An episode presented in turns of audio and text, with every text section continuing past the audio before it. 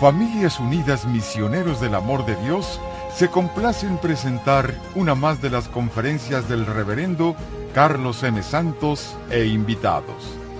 Dispónganse a participar y disfrutar de estos mensajes de crecimiento espiritual, formación humana y superación personal.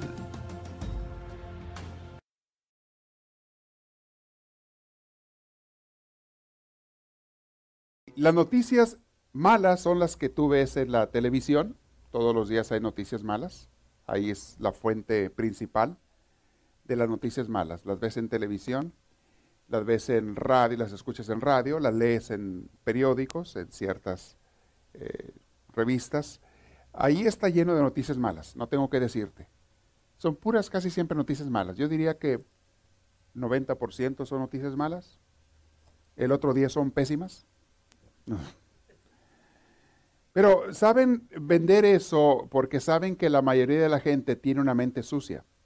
El mundo, la gente vive con mente sucia y al sucio le gusta la suciedad. A la gente le gusta ver las cosas esas que son malas. Hay gente que busca incluso ver en el internet eh, gráficas de gente que se muere muy bruscamente o videos o cosas horribles. ¿Por qué? Porque eso trae la gente en su mente, en su corazón, suciedad, y al sucio le gusta la suciedad. Pero hay también noticias buenas. Y las noticias buenas son principalmente las que así se llaman, de por sí se llaman evangelio. La palabra evangelio significa las buenas noticias, la buena noticia. Las enseñanzas de Dios, de Cristo especialmente, y de los apóstoles, son enseñanzas que dan vida al contrario de las noticias malas que ves en la tele. Son enseñanzas que dan vida, que dan esperanza, que dan alegría, que dan entusiasmo. Las otras deprimen, angustian, mortifican, te hacen andar de mal humor, en fin, las, las malas. Las buenas es lo contrario, te dan esperanza.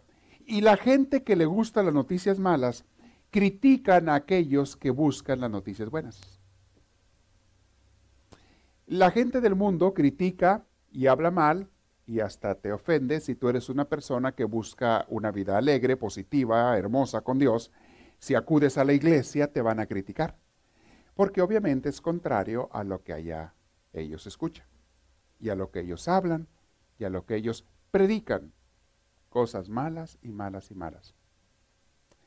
Me da risa, a veces me meto a los YouTube y hay, hay también cosas buenas y cosas malas me gusta escuchar o ver ahí de repente algunos eh, predicadores que yo sé que son buenos.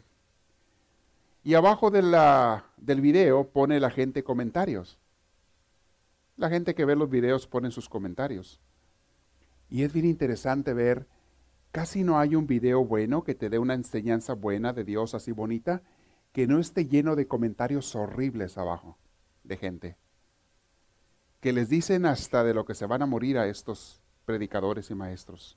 Les ponen y les echan y les tiran. Yo me quedo pensando, bueno, si no te gusta, ¿para qué lo estás viendo? Vete a buscar lo que a ti te gusta.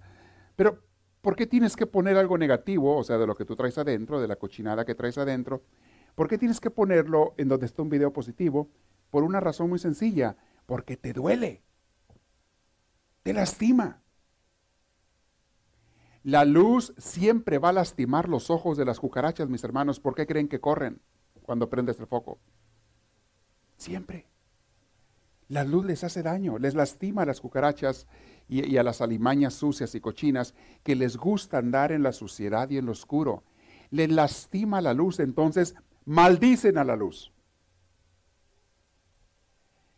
Y toda persona que esté predicando el bien, haciendo el bien, procurando dar las buenas noticias, el Evangelio de Dios en donde sea, siempre se va a encontrar con las cucarachas que le están insultando, ofendiendo, criticando, atacando y tratando de convencer a gente, tratando de convencer a aquellos que buscan la luz de que no la busquen, que se alejen porque les lastima que haya gente de la luz. Y ellos preferirían que todos fueran de la oscuridad como son ellos, de la suciedad, del basurero y el cochinero y la podredumbre es lo que a ellos les gusta y quieren que todo el mundo ande allí.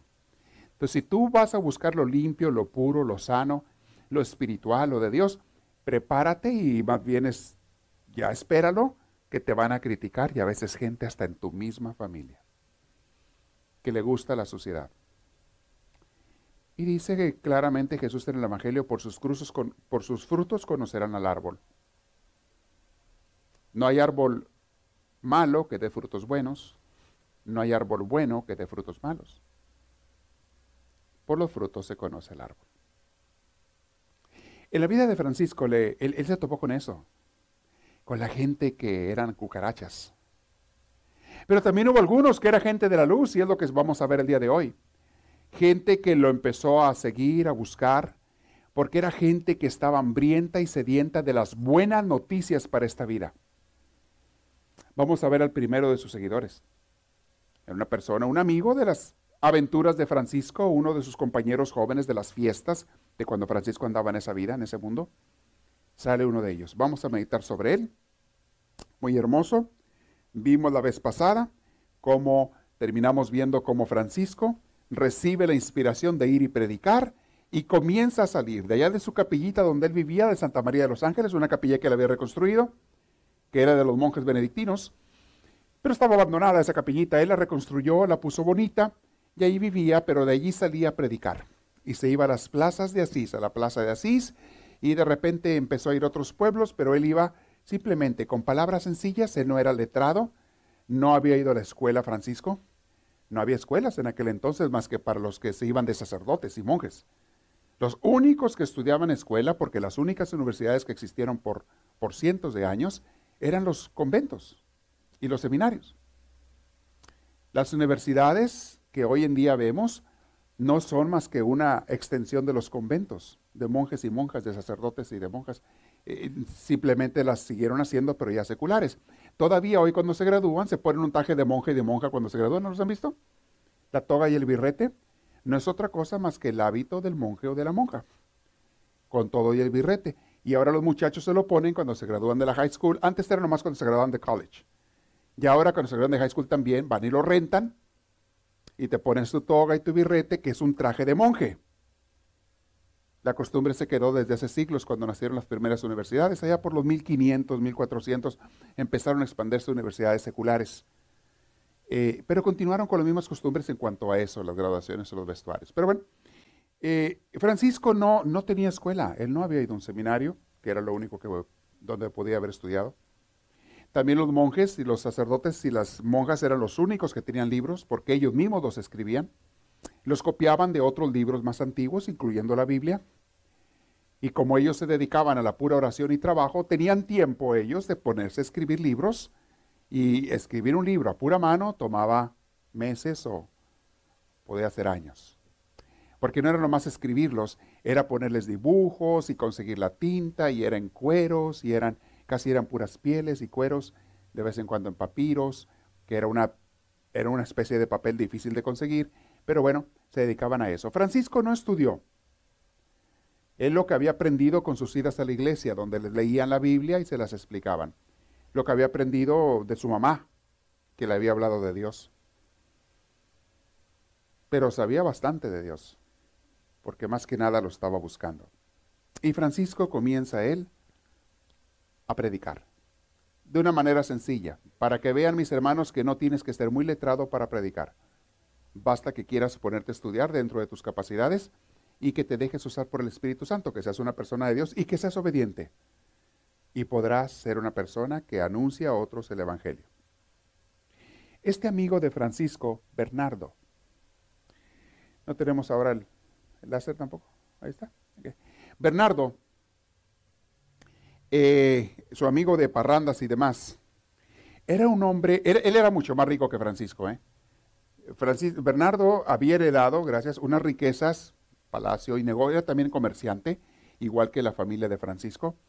Era comerciante y él tenía mucho, mucho dinero, Bernardo, más que Francisco, que ya de por sí era rico cuando Francisco vivía con su papá.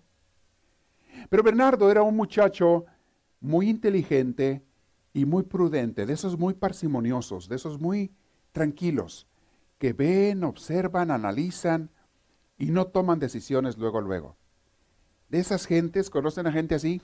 Que es muy tranquila para tomar sus decisiones porque no quieren equivocarse y tardan mucho en decidir, pero el día que deciden van a lo seguro porque ya lo analizaron y lo pensaron y se van por allí. Así era Bernardo. Y Bernardo estaba observando a Francisco, igual que todo mundo, desde que Francisco había iniciado su aventura de seguimiento a Dios. Al principio Bernardo no sabía qué pensar, si estaba cuerdo o estaba loco, pero lo estaba observando. Bernardo, como era una persona prudente, no hacía juicios. Una persona prudente no pasa juicios. Simplemente observa y ve a ver qué es lo que tiene aquella persona. Era reflexivo. Contenía él sus impulsos, sus emociones. Era cauto y era reservado.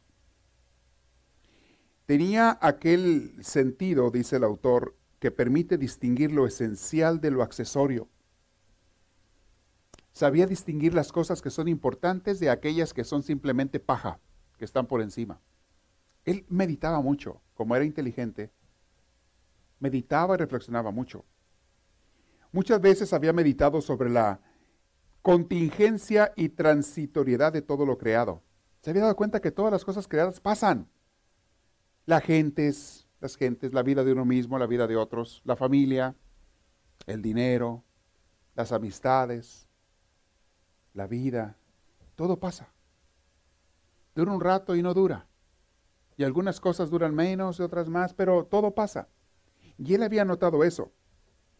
Y de alguna manera, ese pensamiento que Bernardo había logrado meditar, de que como todo no es tan importante, en vez de causarle preocupación, le causaba liberación, le causaba gozo.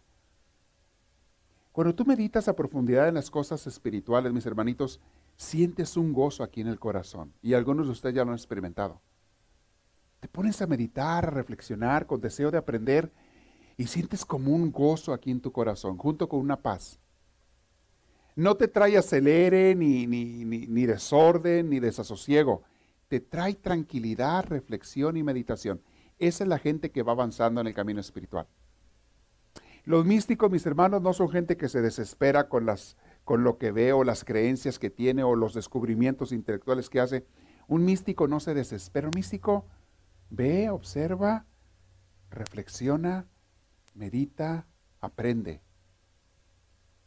Y entiende que la vida se tiene que aceptar como es y que las cosas que puedes cambiar hay que cambiarlas y las que no simplemente las aceptas. Y es una persona que permanece en paz. Porque como todo pasa, ¿para qué me mortifico tanto por las cosas si como quiera van a pasar? Las buenas y las malas. La riqueza y la pobreza, todo va a pasar. La salud y la enfermedad, la vida y la muerte, todo va a pasar. ¿Para qué entonces mortificarnos tanto? ¿Para qué preocuparnos? Vive cada día. Bernardo había descubierto esto. Estaba convencido él, Bernardo, vean allí, de que nada vale la pena. Porque todo fluye y refluye y nada permanece. Entonces su corazón se fue desapegando de las cosas del mundo. Era un buen muchacho y, ¿saben? Precisamente porque él buscaba las cosas buenas, Dios lo veía. Y a Dios le agradaba este Bernardo. Y Dios tenía un plan para Bernardo, porque Bernardo había tomado la decisión de ser un buen hombre. Mis hermanos, cuando una persona toma la decisión de ser una buena mujer o un buen hombre, Dios le comienza a abrir las puertas para que camine por el camino de la luz y para que descubra las cosas que tiene que descubrir. Las gentes que no descubren son los que viven mundanamente y no les interesa mejorar, ni cambiar, ni ser personas buenas, que se la van llevando. No esperen tampoco muchas bendiciones de Dios, ni muchas puertas abiertas, cuando no tienes la intención y el deseo de tomar en serio un caminar con Dios. Dios le fue preparando el camino a Bernardo. Se dio cuenta de que de nada servía apegarse a las cosas terrenales. Entonces se preguntaba a él, como toda persona que reflexiona, ok, si las criaturas y las cosas del mundo no son la respuesta a lo que uno busca, entonces, ¿qué es? Y es cuando descubres a Dios. Lo único, lo único que vale la pena en esta existencia y en cualquier existencia es Dios. Una vida con Él, una relación con Él, buscarlo a Él. Eh, Jesús lo decía de muchas maneras, no se hagan tesoros en la tierra, no se peguen a las cosas de la tierra. Aquí en la tierra las cosas pasan, decía Jesús, a, los tesoros y al dinero, la polilla y el, y, el, y como decía, el hollín, los, los, los consume, los destruye. No se preocupen mucho por los tesoros de la tierra, preocúpense más bien por tener tesoros en el cielo. Esos sí van a durar para siempre porque ahí no hay polilla, ahí no hay hollín, ahí no hay nada que lo destruya, ahí van a durar para siempre. Esto Bernardo estaba descubriendo, ¿eh? Y mientras tanto estaba observando a Francisco que iba y venía y que vivía en el monte y se enteraban todos de todo, pues ya ven cómo son los pueblos chicos. Todos se enteraba de todo. Él estaba atento y viendo y Bernardo comenzó a cultivar una sed de Dios. Le comenzó a dar sed de Dios porque empezó a buscarlo. Y sabes, la sed de Dios es un regalo del Espíritu Santo. Si tú un día tienes sed de Dios, considérate afortunada, afortunado. Te han dado un gran regalo. De allí a encontrar a Dios ya es más fácil y bien fácil. De allí a encontrarte, saborearlo, unirte a Dios, ya es bien fácil. Pero la sed de Dios no te va a venir mientras tengas sed de las cosas del mundo, porque no son compatibles esas dos sedes. La gente que anhela tanto las cosas del mundo no puede anhelar las cosas de Dios. Nadie puede, decía Jesús, servir a dos amos. Nadie. Si tú te preguntas por qué yo no tengo sed de Dios, si es que descubres que no la tienes, la respuesta es muy clara, porque tienes demasiada sed de las cosas de la creación. De ti mismo, o de las criaturas, o de otras personas, estás siempre deseando siempre anhelando, siempre buscando, siempre luchando, y allí en ese corazón y en esa mente no hay lugar, no hay cabida para Dios. La única manera que Dios pueda venir a entrar a llenar la copa de tu corazón es que esa copa esté vacía, porque si está llena de tiliches y mugres de este mundo, ahí Dios no puede entrar. Ya no hay lugar para él. Ese era Bernardo. Entonces Bernardo se puso a la expectativa Pasaron meses y años y Bernardo comenzó a, pensar, fíjate, a Bernardo le empezó a llegar la luz, porque él, le digo, le abrió las puertas a Dios, o él buscó a Dios y le abrió puertas. Y decía Bernardo, Francisco ha acertado. Se me hace que Francisco está correcto.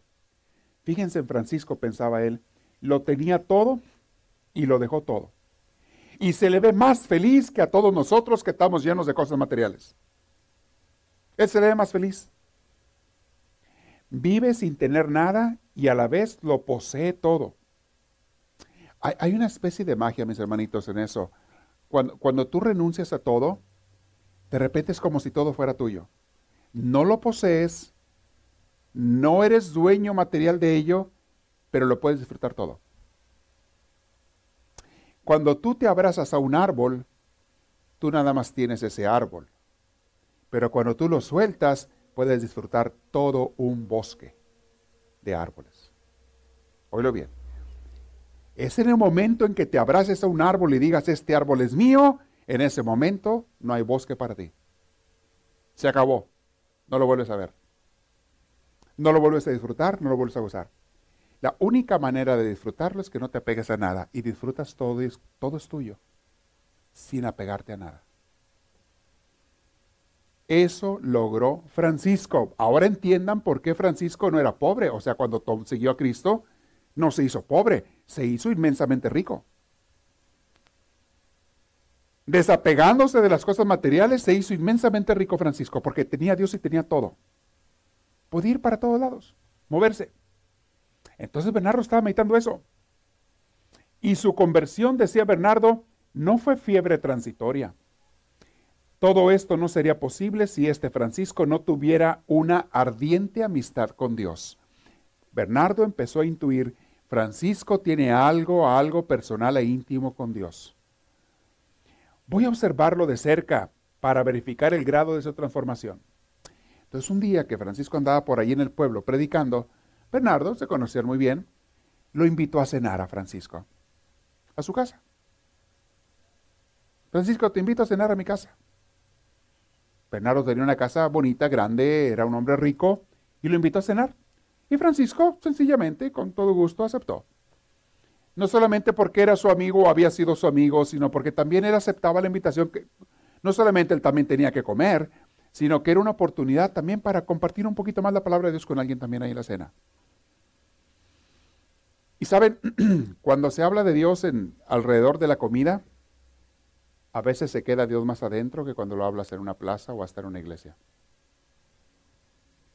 Hay algo especial en la comida que hace que los corazones se abran. Cuando tú compartes comida, compartes vida. ¿Te has fijado cómo cuando amas a alguien, te cae alguien bien o quieres hacer una relación con alguien, lo primero que haces es invitarlo a comer? ¿Se han fijado en eso? Y cuando alguien te quiere o te aprecia o algo, también lo primero que hace es invitarte a comer.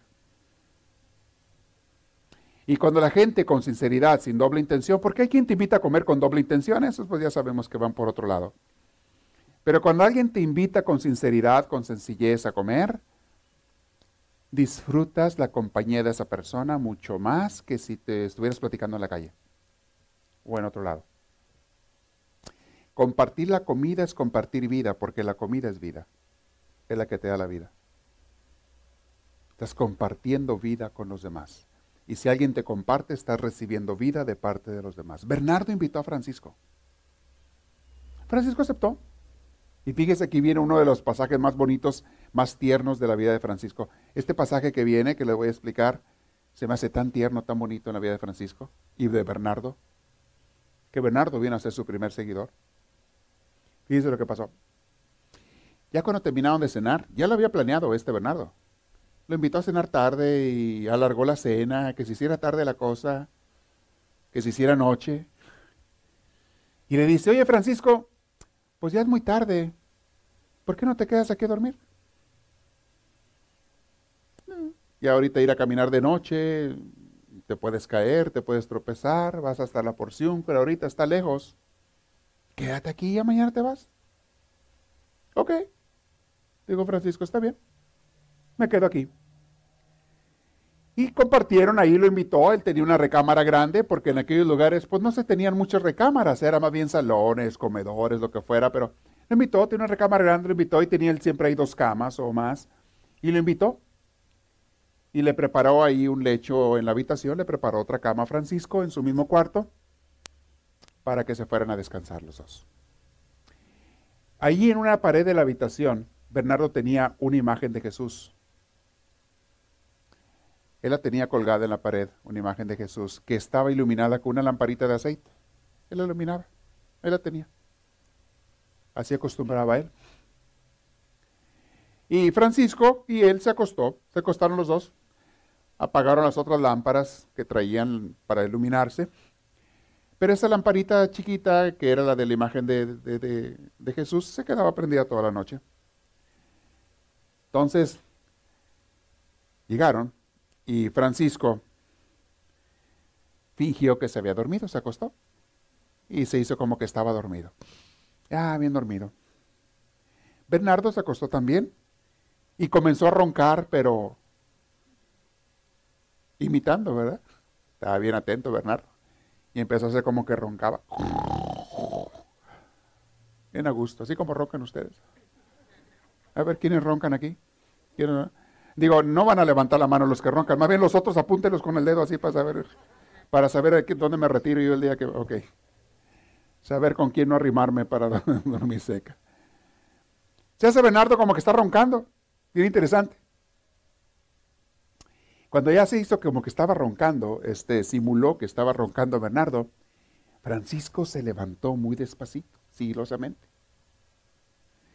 No usaban tenis en ese entonces, si no se hubiera puesto tenis también para no hacer ruido, ¿verdad? Descalzo. Se levantó y fue y se arrodilló ante la imagen de Jesús que tenía allí en la pared Bernardo y comenzó a decir lenta y suavemente la palabra Señor tratando de no despertar, según él creía que estaba dormido Bernardo, tratando de no despertarlo, pero él a la vez le salía y no podía contenerlo. Decía, Señor. Y estaba no, nomás repitiendo esta frase. Y estaba hincado y con los brazos en cruz, Francisco. hincado, viendo así la imagen, su cara penetrada, concentrado, concentrado en la imagen de Jesús, y no decía más que, Señor. Y Bernardo estaba viendo todo. Dice el autor, parecía que aquellas palabras venían desde las entrañas de la tierra y arrastraban la adoración del mundo entero. No decía más que esa palabra. Y sin embargo esa palabra se sentía, se sabía, Bernardo captaba que esa palabra traía todo, que venía llena de un espíritu de amor, de unión y comunión con Dios. No era como las palabras que había oído siempre Bernardo de cualquier persona. Era una oración. La oración, mis hermanos, no consiste de palabras, consiste más de sentimientos que de palabras. No tienes que decir muchas palabras cuando oras. Hay gente que piensa que tiene que decir. Incluso hay gente que se desanima de orar porque dice no sé qué decirle a Dios. No tienes que decirle nada, ya lo sabe todo. Dile lo que a ti te inspire si tú quieres, pero a veces es una palabra nada más. La repites, la dices con amor, Señor, mi Dios, mi amor. Las oraciones más profundas que yo a veces hago, mis hermanos, son con una palabra o con dos palabras. Y muchos de ustedes las han hecho. Y estaba así Francisco orando.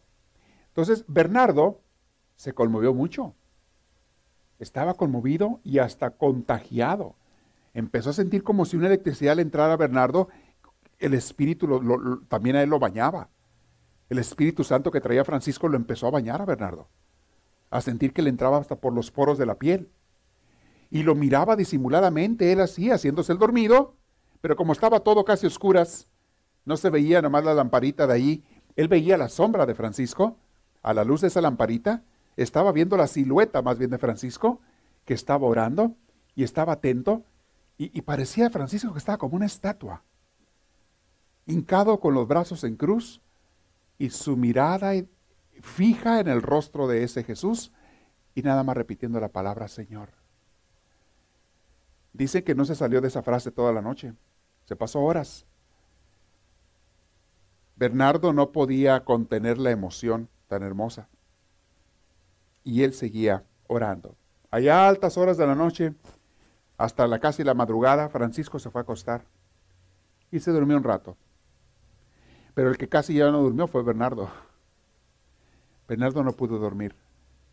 Estaba impactado, estaba contagiado, estaba sintiendo ese amor infinito por Dios lo había tocado el Espíritu Santo. Francisco se lo había contagiado. Y Francisco sin intentarlo. Mis hermanos, cuando una persona trae a Dios, no tiene que intentar contagiar a los demás, solito los contagia a los que estén dispuestos. Te brota, no lo puedes contener. ¿Cómo detienes a Dios adentro de ti? ¿Y cómo lo, lo encierras? No puedes. Pero si lo traes tú, si eres una lámpara de Dios, lo vas dando aunque no quieras a los demás como un perfume muy grande. La, gente por donde vas pasando va oliendo ese perfume. Claro, la gente que está atenta a las cosas del Espíritu, porque los que lo rechazan, pues no, ni cuenta se van a dar. Pero eso se refiere a Jesús en Mateo 5, cuando dijo, ustedes tienen que ser sal y luz de la tierra. Tienen que ser como lámparas encendidas que iluminen la vida de los demás y como la sal que le da sabor a la vida de los demás. Esa mañana, Bernardo Francisco durmió un rato, no sé, unas, un par de horas, lo que sea, y Bernardo estaba emocionado esperando a que Francisco despertara. Esperando. Cuando despertó, inmediatamente le dijo Bernardo a Francisco, no quería esperar ni un minuto, le dijo, hermano Francisco, el Señor me dio riquezas. He visto que las riquezas me separan de mi Señor y yo quiero que el Señor sea mi riqueza. ¿Cómo le hago, hermano? ¿Qué puedo hacer? Es verdad, le contestó Francisco. Es verdad, señor Bernardo. Es difícil que el Señor sea la riqueza del alma si las riquezas ocupan el alma. Es difícil. Cuando tu corazón está lleno de algo, ya no hay lugar para Dios. Y las riquezas son muy invasoras. Son como la hiedra se le enredan a los corazones de las personas. Las riquezas son como esa hiedra que crece y la abraza y lo cubre el corazón y, difícilmente un corazón se puede liberar de las hiedras, de los tentáculos de las riquezas. Te absorben, te chupan. con sus distracciones, con sus deseos, siempre quieres más, siempre quieres otra cosa, y no tienes que ser un millonario. Puedes tener a lo mejor más 100 dólares. Pero si estás absorto en el dinero, en las cosas materiales, las cosas del mundo, son como tentáculos que te están así invadiendo, rodeando, llenando, y no hay lugar para Dios. Bernardo se dio cuenta de esto. Entonces le dijo, sí, hermano, tienes razón. Se trata de una alternativa, le dice Francisco a él. O escoges a Dios o escoges el dinero, porque el dinero le quita el lugar a Dios. Entonces, ¿qué tengo que hacer? dijo Bernardo. Francisco muy prudentemente le contestó, mañana temprano iremos a la iglesia al siguiente día y el Señor mismo nos manifestará su voluntad. Óiganlo bien. Aquí puse una nota, mis hermanos. Qué bello si todo el mundo consultara a Dios antes de tomar decisiones. Qué bello sería. Pero la mayoría de la gente no lo hace, mis hermanos. La la gente no toma decisiones. Digo, no consulta a Dios antes de tomar decisiones. Francisco y Bernardo dijeron, no vamos hacer nada hasta que Dios no nos diga qué es lo que Él quiere. Bernardo quería algo, seguir a Francisco. O que aprender de Francisco. Francisco también le encantaría la idea de que Bernardo hubiera ido, pero le dice, pero no se va a hacer lo que yo quiera, Bernardo va a hacer lo que Dios quiera. Y vamos a ver qué es lo que Él decide. Entonces mañana temprano vamos a ir al templo y vamos a averiguar. Al día siguiente salieron de la casa a primera hora. Pasaron por la casa episcopal la casa del obispo, para recoger allí a Pedro Catani. Era un canónigo de San Rufino. Y que también, o sea, era una persona estudiada, un tipo sacerdote, era un sacerdote, monje, con preparación, que también había manifestado deseos de hacer lo que Francisco. Entonces los llevó a los dos. Llegaron por Pedro Catani y Bernardo y Francisco se fueron, asistieron a la misa de la mañana, los tres, estaban en la misa, querían de alguna manera tener un encuentro con Dios. Mis hermanos, una misa, un servicio en una iglesia, un servicio religioso, son oportunidades de pasar un rato con Dios. Son oportunidades de alabar a Dios. Son momentos en que tú haces un alto en la vida y vas y dices, Señor, te quiero adorar en este momento, te quiero servir, te quiero encontrar, quiero escuchar tu palabra, lléname de ti, quiero comulgar. Tiene su porqué. Y ellos dijeron, vamos primero a misa. Y fueron. Ahí estaban. Ellos fueron, Pedro Catani, Bernardo y Francisco. Entonces, cuando terminó la misa, se quedaron haciendo oración ellos ahí en el templo. Y entonces se levantó Francisco, se aproximó al altar mayor con reverencia y tomó el misal en sus manos, el libro donde estaban las lecturas bíblicas. Con sorprendente ingenuidad y con aquella fe de la que habla Dios que traslada montañas, Francisco sometió la delicada cuestión, la delicada cuestión al juicio de Dios. Primero le pidió a Dios, Señor, por favor, contéstanos por medio de tu palabra santa. Contéstanos, te lo pedimos. Abrió pues por primera vez el misal, y sus ojos se detuvieron en estas palabras. Así donde lo abrió el misal cayó esta lectura bíblica. Si quieres ser perfecto, vende todo cuanto tienes y dáselo a los pobres. Después ven y sígueme. ¿Se acuerdan de esa cita bíblica de Mateo 19, 21? ¿A quién le dice eso Dios? Al joven rico. Si quieres ser perfecto, anda, vende todo lo que tienes, dáselo a los pobres y después ven y sígueme. Esta fue la lectura bíblica que abrieron. Francisco quería confirmación porque cuando tú estás tomando una decisión tan seria, no te conformas con la primera respuesta de Dios, le pides una confirmación por aquello de que tú te hayas equivocado. Porque uno se puede equivocar. Y es muy válido, eso no es falta de fe, eso es decir, Señor, quiero hacer tu voluntad sin equivocarme. Yo sé que tú no te equivocas, pero yo sí me puedo equivocar. Entonces le pide otra vez, déjame abro otra vez la Biblia. Háblanos, Señor. Y la segunda vez que la abrió, dijo así la lectura que leyó. No lleves nada para el camino, ni bolsa, ni dinero, ni bastón, ni doble ropa. Esa es la cita bíblica, cuando Jesús los manda a los apóstoles a predicar. Lucas 9:3.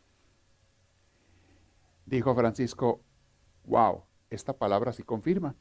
Pero Señor, una vez más, estamos hablando de las vidas de dos personas que están aquí, Bernardo y Pedro. Una vez más, Señor, ¿qué es lo que tú quieres? La abrió otra vez y apareció la cita de Marcos 8:34, que dice así, si alguien quiere seguirme, niéguese a sí mismo, cargue con su cruz y síganme. Imagínense estos tres textos que le salieron al hilo cuando estaban ellos dos sentados ahí en las bancas, este, Bernardo y, Pedro, y, Francisco abriendo el libro, el misal, a donde cayera, y salieron estas tres citas bíblicas. Una tras otra. Dice que se quedaron así como en silencio los tres por un momento. Se quedaron mudos. Francisco les dijo, mis hermanos, yo pienso que ya no hay nada que hablar. Dios ha hablado. Y cuando Dios ha hablado, de nada sirve ponerle o quitarle palabras, sale sobrando. Dios habló directamente y lo confirmó tres veces. El Señor ha hablado. Dicen que Francisco estaba muy emocionado. Entonces Bernardo le dijo a Francisco, ahí está la respuesta a tu pregunta. Ahí está lo que queríamos. Entonces salieron los tres de la iglesia y atravesando la plaza fueron directamente a la mansión de Bernardo. Allí hicieron una especie de lotería, un loteo ahí, y empezaron a separar las posesiones de Bernardo. Estas cosas van a ir para la leprosería de San Salvatore. Estas otras ropas y telas van para los hospitales pobres. Esto otro va para repartirlo entre los pobres en la plaza de San Jorge. Inmediatamente sin pensarlo más. Porque mis hermanos, cuando vas a seguir a Dios y la piensas mucho, te arrepientes y no lo sigues. Si tú estabas sinceramente preguntándole a Dios su voluntad y Dios te lo dijo sin lugar a dudas, claramente, ya no lo pienses más.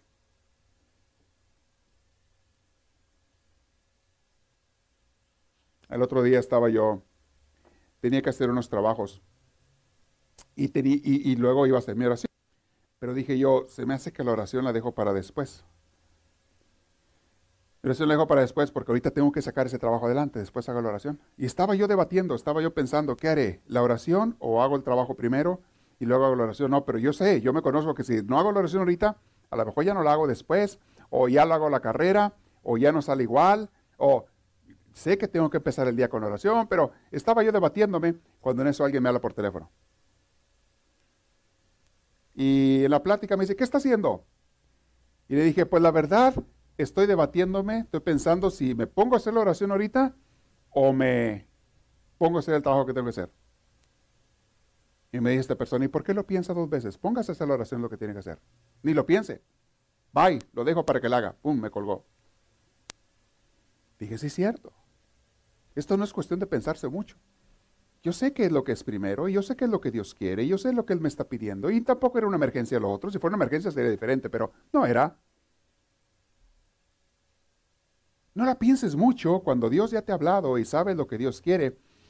Ahí Dios me regaló algo en ese día, me, me dijo, me puso una ayudita para decirme, hey, no lo pienses. Hazlo y se acabó. La oración de cada día, ¿la haré o no la haré? Yo no sé si a alguno de ustedes les ha pasado eso o les pasa de diario. ¿La haré ahorita o más tarde? Híjole, se me hace que no, porque ando a la carrera. Mejor adelante unas cosas y después ya la regaste. Te pones a, dialogar con la procrastinación y gana la procrastinación y nunca la haces o ya no la hiciste bien. Irás a hacer la oración de más tarde o la de otro día, pero esa ya te la perdiste. Esa ya no la hiciste. Es lo mismo la gente que está pensando si ir a hacer ejercicio o no en la mañana. Hay gente que se la piensa. Iré a hacer ejercicio hoy o en la tarde o a la hora que haga el ejercicio. Iré hoy o no. ayer hice, se me hace que ahora no. ¡Ey! Deja de estar pensando y hazlo y cállate la boca. Vámonos. Póngase los tenis y sálgase, órale, no lo piense. póntelos. Decía un entrenador, que un motivador y entrenador, decía, ni lo pienses. Si tú eres de las personas que se levantan a las 6 de la mañana, deja los tenis acomodados donde te bajas de la cama para que tú no más te voltees y las patas caigan adentro de los tenis. Vámonos. Te volteas y caen las patas adentro de los tenis. Vámonos.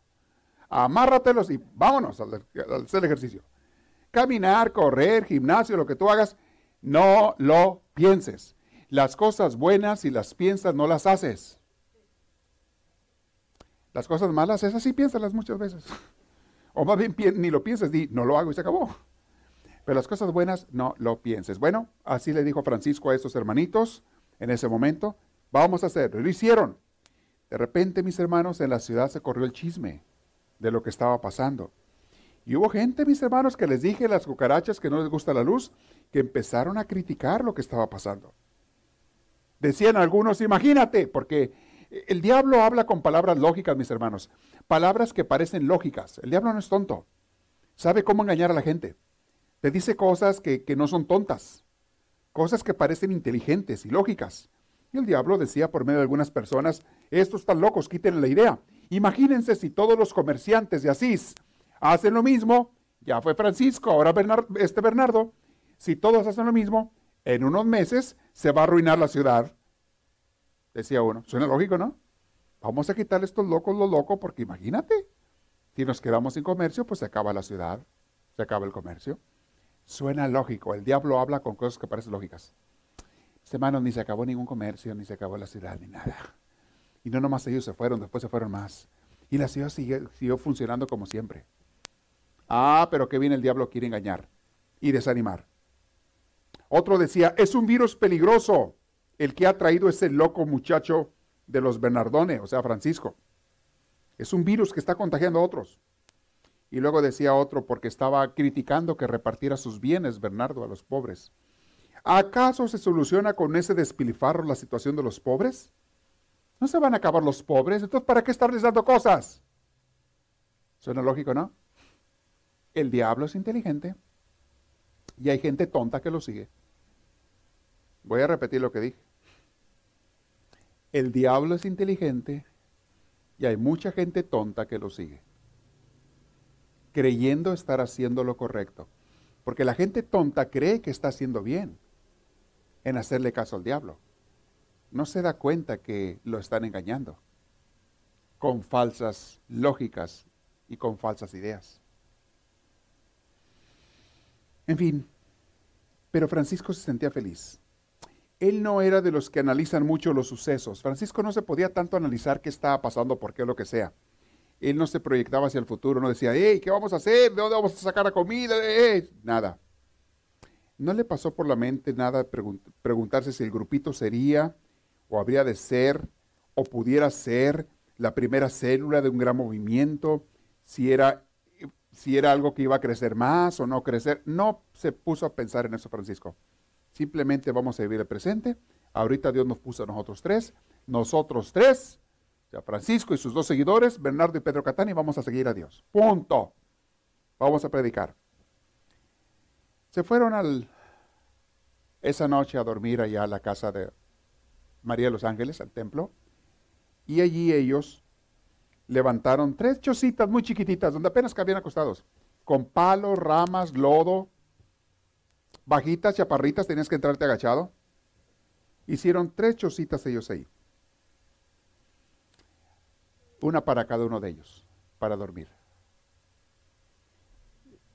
Tiempo después, hicieron, en unos meses después, hicieron una ermita, estaba, bueno, estaba la ermita restaurada por Francisco, e hicieron una cabaña un poquito más grande, que era para las reuniones de la oración, donde se juntaban, y al lado las chocitas individuales de ellos, pero con el tiempo, mis hermanos, se les fue juntando más gente. Estos fueron los dos primeros. Pero vamos a ver que la gente que le vamos a, terminar hoy con otro individuo que los acompañó. Los nuevos sucesos levantaron en Asís una polvadera de rumores. La despedida de Pedro Catani, que era el clérigo, clérigo más docto, más estudiado, y de aquel hombre rico, gentil hombre más influyente, dejaron vivamente impresionado a un joven campesino que se llamaba Egidio. Egidio era un joven sencillo, humilde, menos estudios tenía él, y era un campesino. Y él también le impactó eso. Egidio, Egidio sintió la vocación en su corazón y sintió el deseo de seguirlos. Algo muy interesante. Un día Egidio se le arrima a Francisco cuando Francisco iba saliendo del bosque y se le hinca los pies a Francisco Egidio. Y le dice, hermano Francisco, gran amigo de Dios, también yo quiero ser amigo del Señor. Fíjese, mis hermanos, el amor a Dios se contagia. ¿eh? Esto lo voy a repetir. El amor a Dios se contagia. Si tú lo tienes, no puedes no contagiar a los demás. Es como la gripa. Se contagia.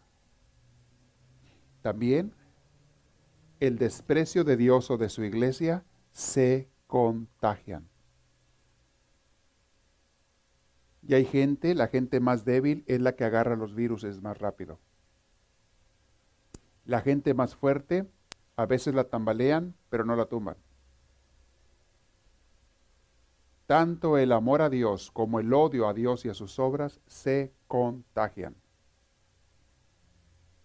Egidio, de ver a Francisco y ahora a Bernardo y a Pedro, se contagió. Y él quiso ser como ellos le dijo, tómame de la mano, Francisco, le dice Egidio, y llévame hasta el corazón de Dios. Entonces el hermano quedó emocionado por aquella pureza y simplicidad. Notó la sencillez, la honestidad, la pureza de Egidio. Y se internó en el bosque Francisco para convocar, a Pedro y Bernardo, que estaban en oración. Y les dijo, hermanos, vengan, vengan pronto a ver el regalo que nos ha enviado el Altísimo. Francisco estaba feliz, encantado. Y ellos vinieron. Y Francisco se los presenta. Y les dice, aquí está Egidio que también quiere seguir al Señor. Esa noche hicieron una fiesta para recibir a Egidio. Los tres. Ahora con Egidio eran cuatro. Hicieron una recepción. No tenían mucha comida, tenían unas cuantas aceitunas, unas cuantas frutitas que habían encontrado en el campo, pero para ellos eso fue su manjar.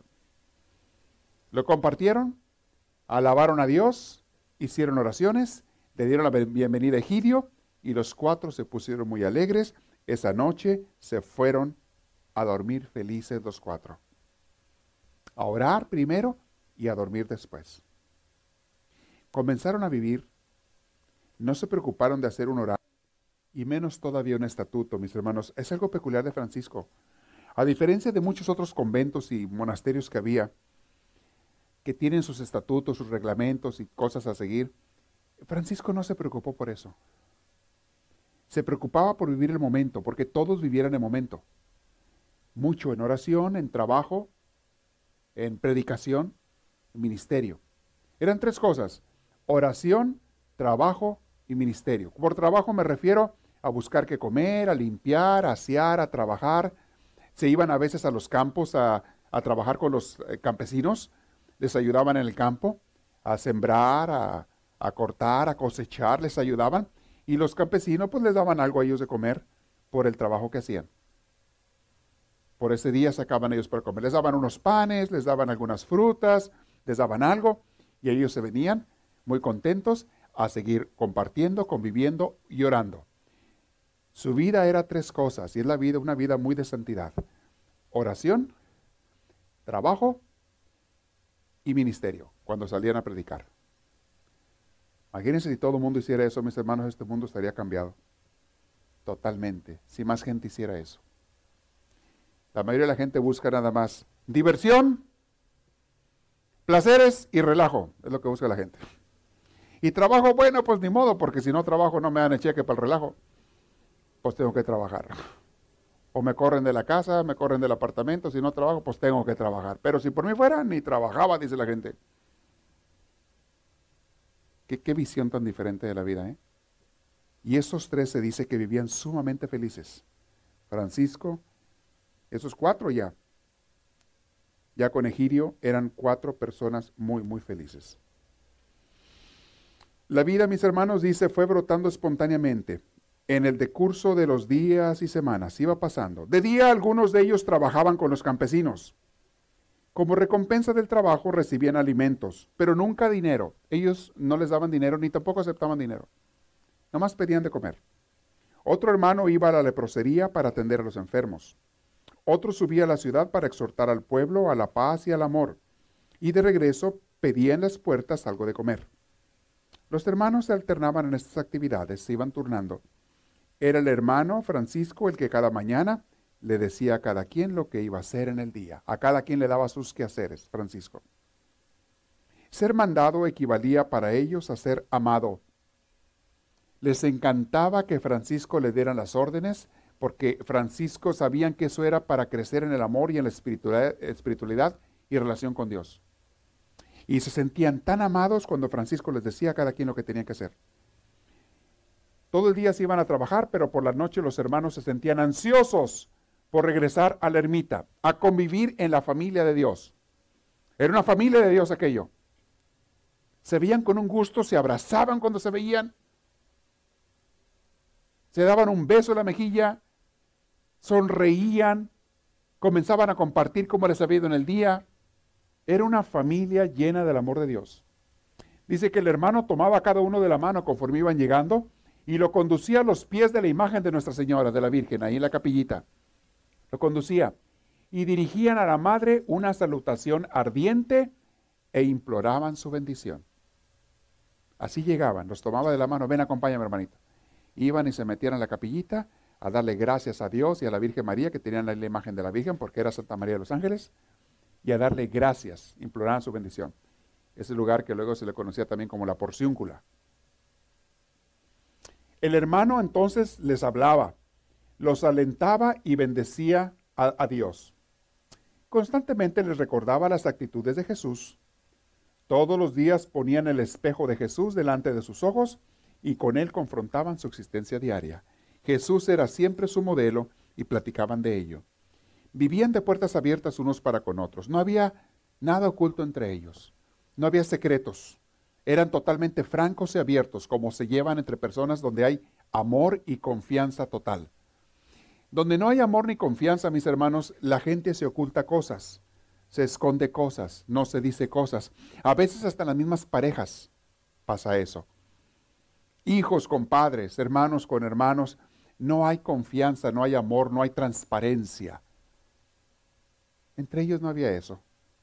Entre esos hermanos primeros que después se les conoció como franciscanos por ser seguidores de Francisco, allí todavía no se les llamaba así. Entre esos hermanos había totalmente transparencia y, todos se sentían mutuamente acogidos, se amaban sin condiciones. Sabían que cada quien tenía sus defectos y se amaban con todos sus defectos. No esperaban perfección. Era el mismo Francisco el que producía aquel cielo de confianza mutua.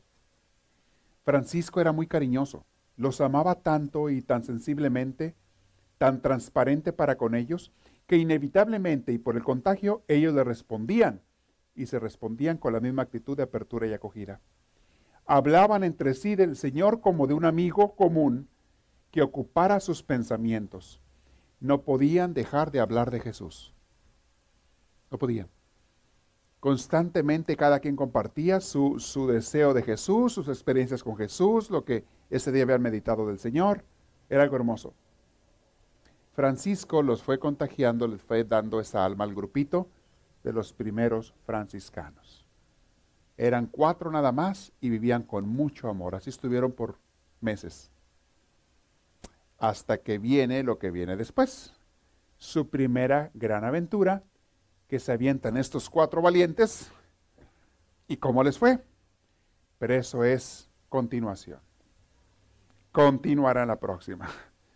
¿Cuál es su primer gran aventura de estos cuatro hermanitos que no tenían otro deseo en la vida más que amar, adorar, servir a Dios y a su prójimo, como Dios los había mandado? Y saben, el enamoramiento de Dios, mis hermanos, no viene solo, viene cuando tú lo buscas. Mucha gente piensa que primero se tiene que enamorar y luego responder al amor a Dios, después darle amor a Dios. Ah, ah, ah, ah, es al revés. Primero tú le das amor a Dios sin sentir nada, simplemente por el deseo de agradarlo y de servirlo y de amarlo. Y después podrá venir, maybe yes, maybe not. Después podrá venir los sentimientos de amor profundo por Dios.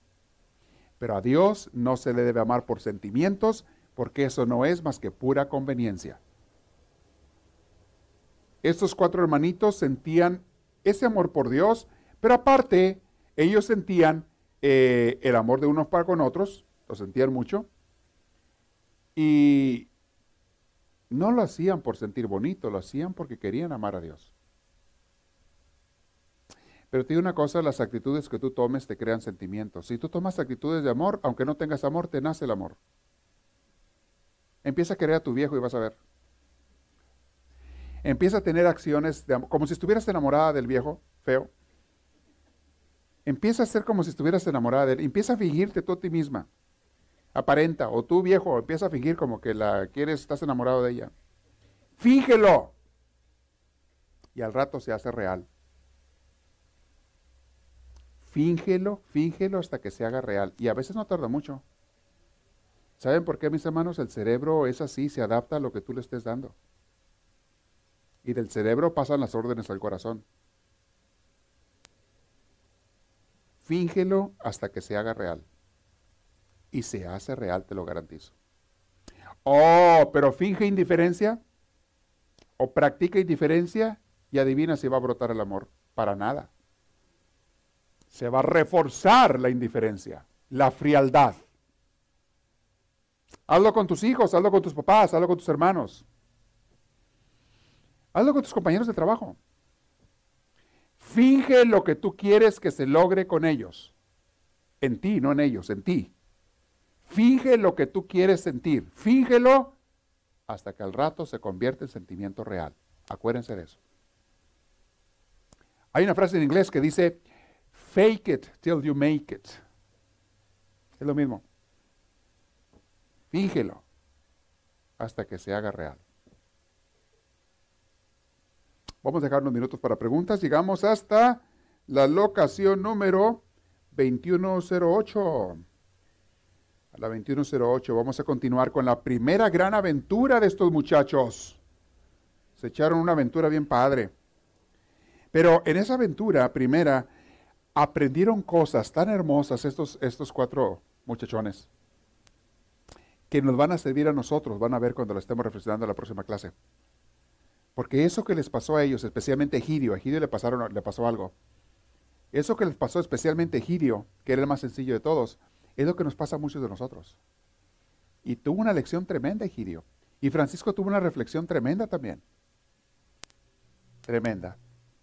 Pero eso es de continuación. Continuará. Quiero saber si hay preguntas por ahí. Le van a remar el micrófono. Siéntase con la libertad de hacerlas. ¿Quién tiene una pregunta? Levanta la mano. aprovechen ahora o callen para siempre.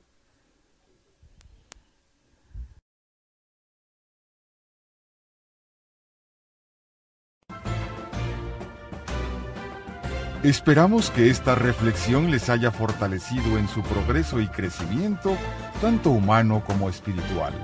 Para pedidos de CDs o más información, escríbanos a los Estados Unidos al PO Box 1000, Anaheim, California. Código postal 92815. Que Dios les bendiga y les conceda una vida llena de su gracia, su espíritu, su gozo y su paz.